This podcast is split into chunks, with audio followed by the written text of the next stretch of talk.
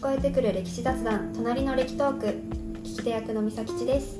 歴史好き IT エンジニア良一です。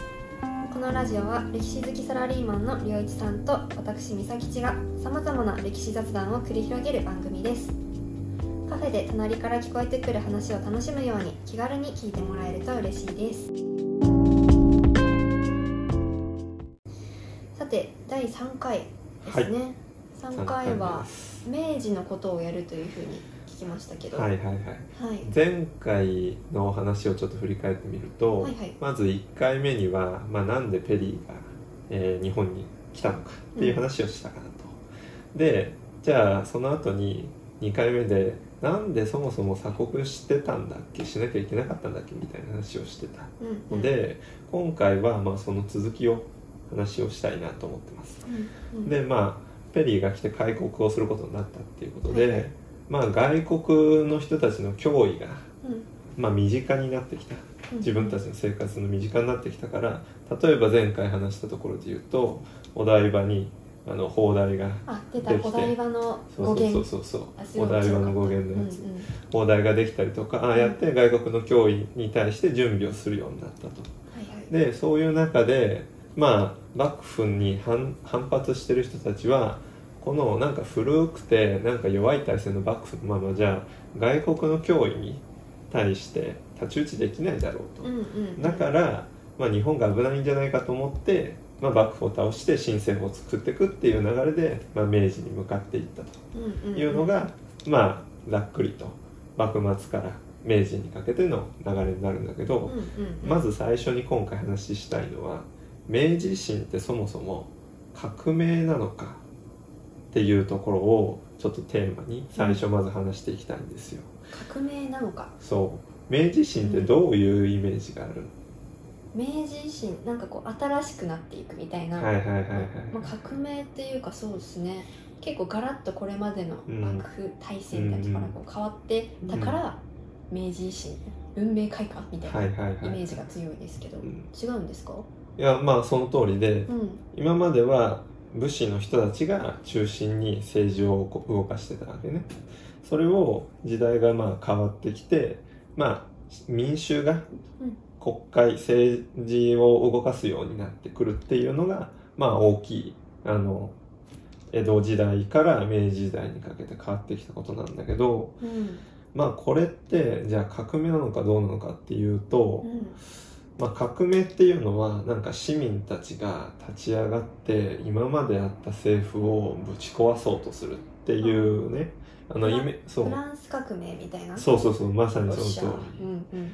言おうと思ってたこと先に言われちゃったなって悔しいんですけどそうまさにその通りでそのまあ前の時代にあのフランス革命フランスではフランス革命が行われててもともと王様が作ってた国が、えーそれをに対してちょっと不満を持った人たちが市民が立ち上がって革命を起こしたと。うんうんうん。で、えー新しい政府の形が作られたんだけど日本のも、まあ、戦争があって新しい体制になったっていう意味では近い部分はあるんだけどはいはい。ただ若干違うところがあってうんでこれどういうところを見たらわかるかっていうとこの明治維新っていう言葉をね英訳してみようと。英語に翻訳してみようと。うん。でその時に明治維新なんていうかっていうと明治レボリューションではないんですよ。レボリューションじゃないんですか？レボリューション私レボリューショんだろうなって思って今そうそうそうそう。今そっちの流れに持ってったんだけどうん。そうまさにそはめられた。はめられたんだ今。しっかりしっかりはめさせていただきました。で明治レボリューションではなくて実際は明治レストレーションっていうのね。レストレーション？でレストレーションって日本語に直すとどういう意味かっていうと、うん。復元とか復古元に戻そうっていうそういう意味合いなのね。元に戻るっていう意味合い。あまあリリがついてるのかレそうそうそうそうそう。再はい再生とかなんか再なんとかね、でだから元に戻すってじゃあ何が元に戻ったのかっていうとうん。もともと日本って武士が政治する前は誰が中心で政治やってたかっていうと天皇なのね昔、よね。うん。だから平安時代の初めの頃とか、奈良時代とかその前とかね。なんとか天皇ってたくさん覚えてそして忘れていきましたけど。そうそうそうそう。いろんな天皇がさ、まあ、うん大仏作ったとかさなんかさうんいろいろやったりしてたわけじゃない法律作ったりとかね。でそういう時代が終わって平安時代の途中になって武士が出てきてずーっと日本は武士が政治を作ってたんだけどうん。明治時代になってまた天皇を中心にして天皇をリーダーにしてまあ政治をまた新しく作り直していきましょうっていうのが明治維新だったと。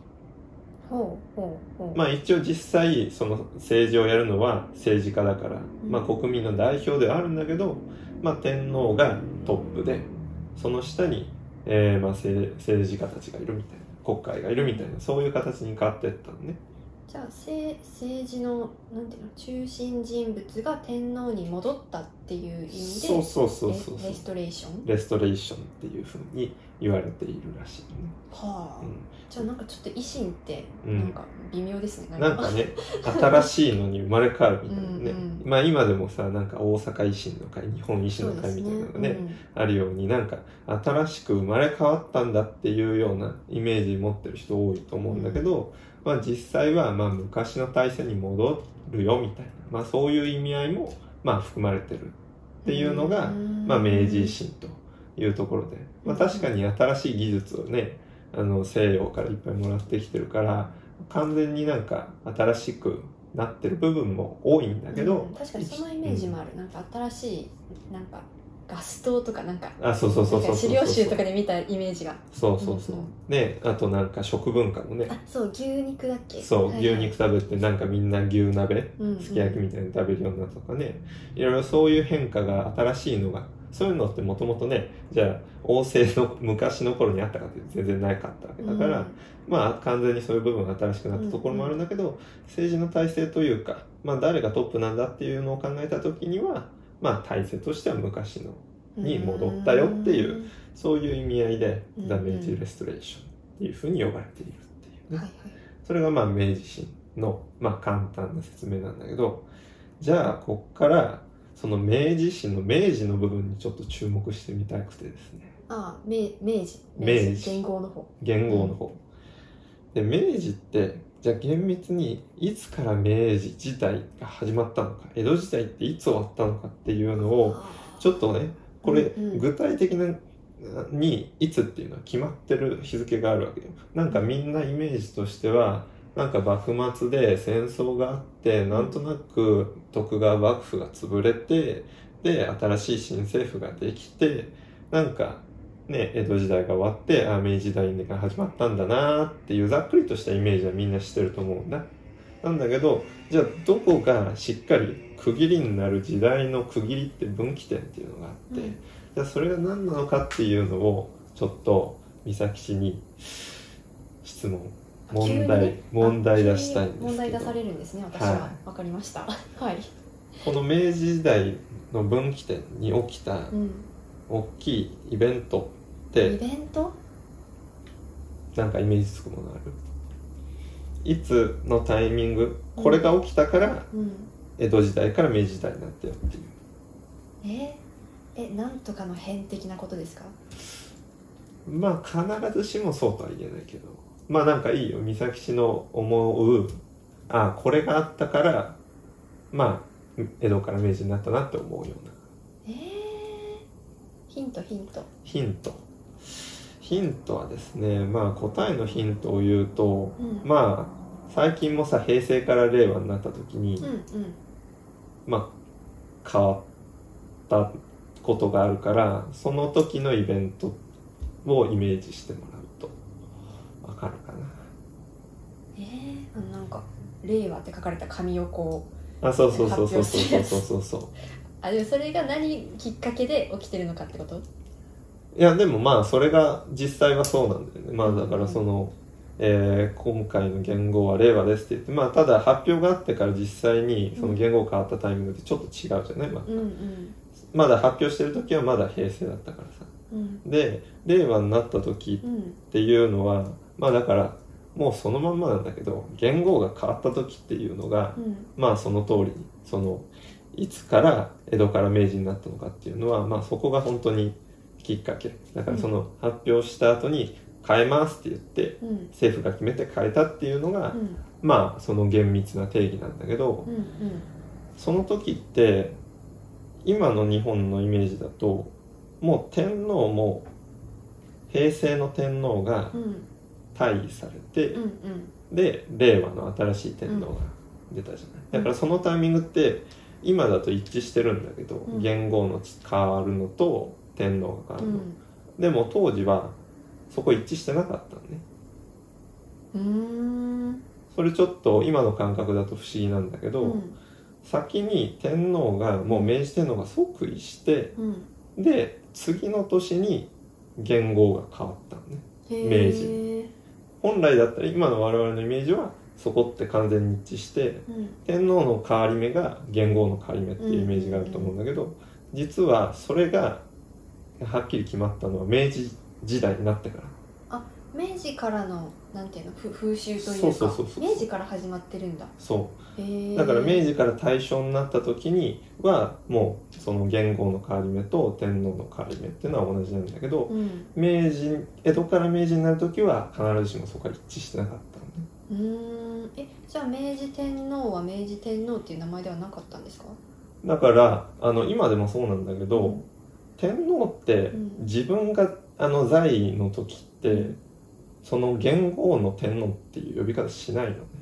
あまあそっか、うん。確かに。確かに。そう。ん。だから昭和天皇って呼ぶようになったのはうん。平成になってから、ほうほうほうほう大正天皇って呼ぶようになったのは昭和になってから、へえ。現現在の天皇のことはそのその時の元号で〇〇天皇って言わないのね、うんうん。みんなだからそれもあのそういうトラブルもないというかだから、まあ、天皇は天皇なんだと。うんうん。いうことを、まあ、言うだけだから、まあ、あんまりそこは問題にならなかったんじゃないのかなとは思うんだけどね。なるほど。じゃあ単にその単にというか新しく天皇が変わりましたよ、うん、でちょっとタイムラグあって元号を明治にしますみたいなのがあって、うん。明治が始まったっていううん、うんうん。だからやっぱりドタバタがあって、まあねもう即位した時に元号ってまだ決まってなかったと思うんでね、うんうん。で後になって何がいいかなってなって決まったっていう。まあだからそういう幕末の混乱っていう時代もまあそういうズレっていうのが生まれてる理由の一つかもしれない。ひょっとするとね。うん。っていうところがあると。で明治っていう元号の前つつまり明治天皇が即位した時の元号ってうん今でもあの言葉として言葉として有名っていうか、うん。あの有名な大学の名前にもなっている元号なんだけど明治の前の元号なんでしょ私当てれるかもしれない。うマジで？慶応とかじゃない。ピンポン大正解ぽい言語っぽい確かに。言語っぽいよね。早稲田じゃねえよなみたいな私早稲田が出てきてうん。早稲田はでもっぽくないなって思って、うん。慶応慶応では？ってなった。まさにその通り。で今の慶応大学ってあるじゃない。はい。あれもこの慶応っていう言語から来てるのね。うん。えこの時代からあるってこと？そうそうそうそうそうそう。えあそうなんだで慶応大学作ったのって福沢諭吉うんなんだけど、うん。まあその大学の組織自体はもう慶応の前の時代にもあったんだけど、うん。安政の時代にあったんだけどその新しく大学として、えー、と生まれ変わりますみたいなタイミングで慶応義塾大学っていう名前になってうんうん。でそこからまあ未だに続いている、まあ、歴史のある大学だというのが、まあ、慶応大学なのね。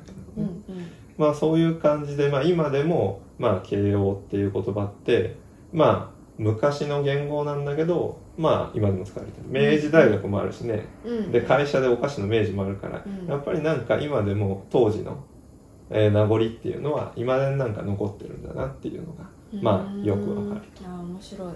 じゃあ慶応から、まあ、明治になったんだそうそうそうそう。で、えっ、と、これもちょっと豆知識なんだけど、うんその明治時代になってからさっき言った元号の変わり目と天皇の変わり目が一緒だったっていうことは、うん。もう一個言えることがあって同じ天皇の時に2つの元号にまたがってたり3つだ、にまたがってたりがあったわけね。だから元号と天皇の名前って違っ違ったんね。だから慶応天皇って人はいなくて。うんうん。その時の明治天皇の前の天皇誰かっていうと孝明天皇っていう人。だ孔明天皇。そうそうそうそう。そう、あの考えるのあの下のところが子供の子になってる方に明るい、明るい、うん、孝明天皇っていう人がいてでその人が退位してまあ亡くなってうん。で明治天皇になってうん。でその1年後に明治時代明治元年になってっていうまあそういう流れになってきたっていうことなんだよね。でまあこういう明治時代の話を、まあ、今回してきたんだけど次回に、えー話すテーマとしてはこの明治時代の日本っていうのは今ちょっと軽く話したんだけど同じ時代の海外は一体何してたのかっていうのを次回のテーマにしてみたいと思います。全然わからない。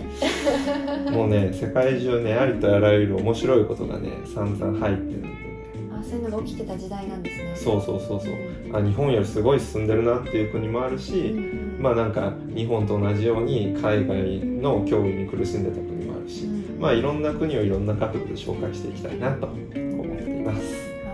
はい、ありがとうございます。じゃあ今回はここまでということで。はいありがとうございました。はい、ありがとうございます。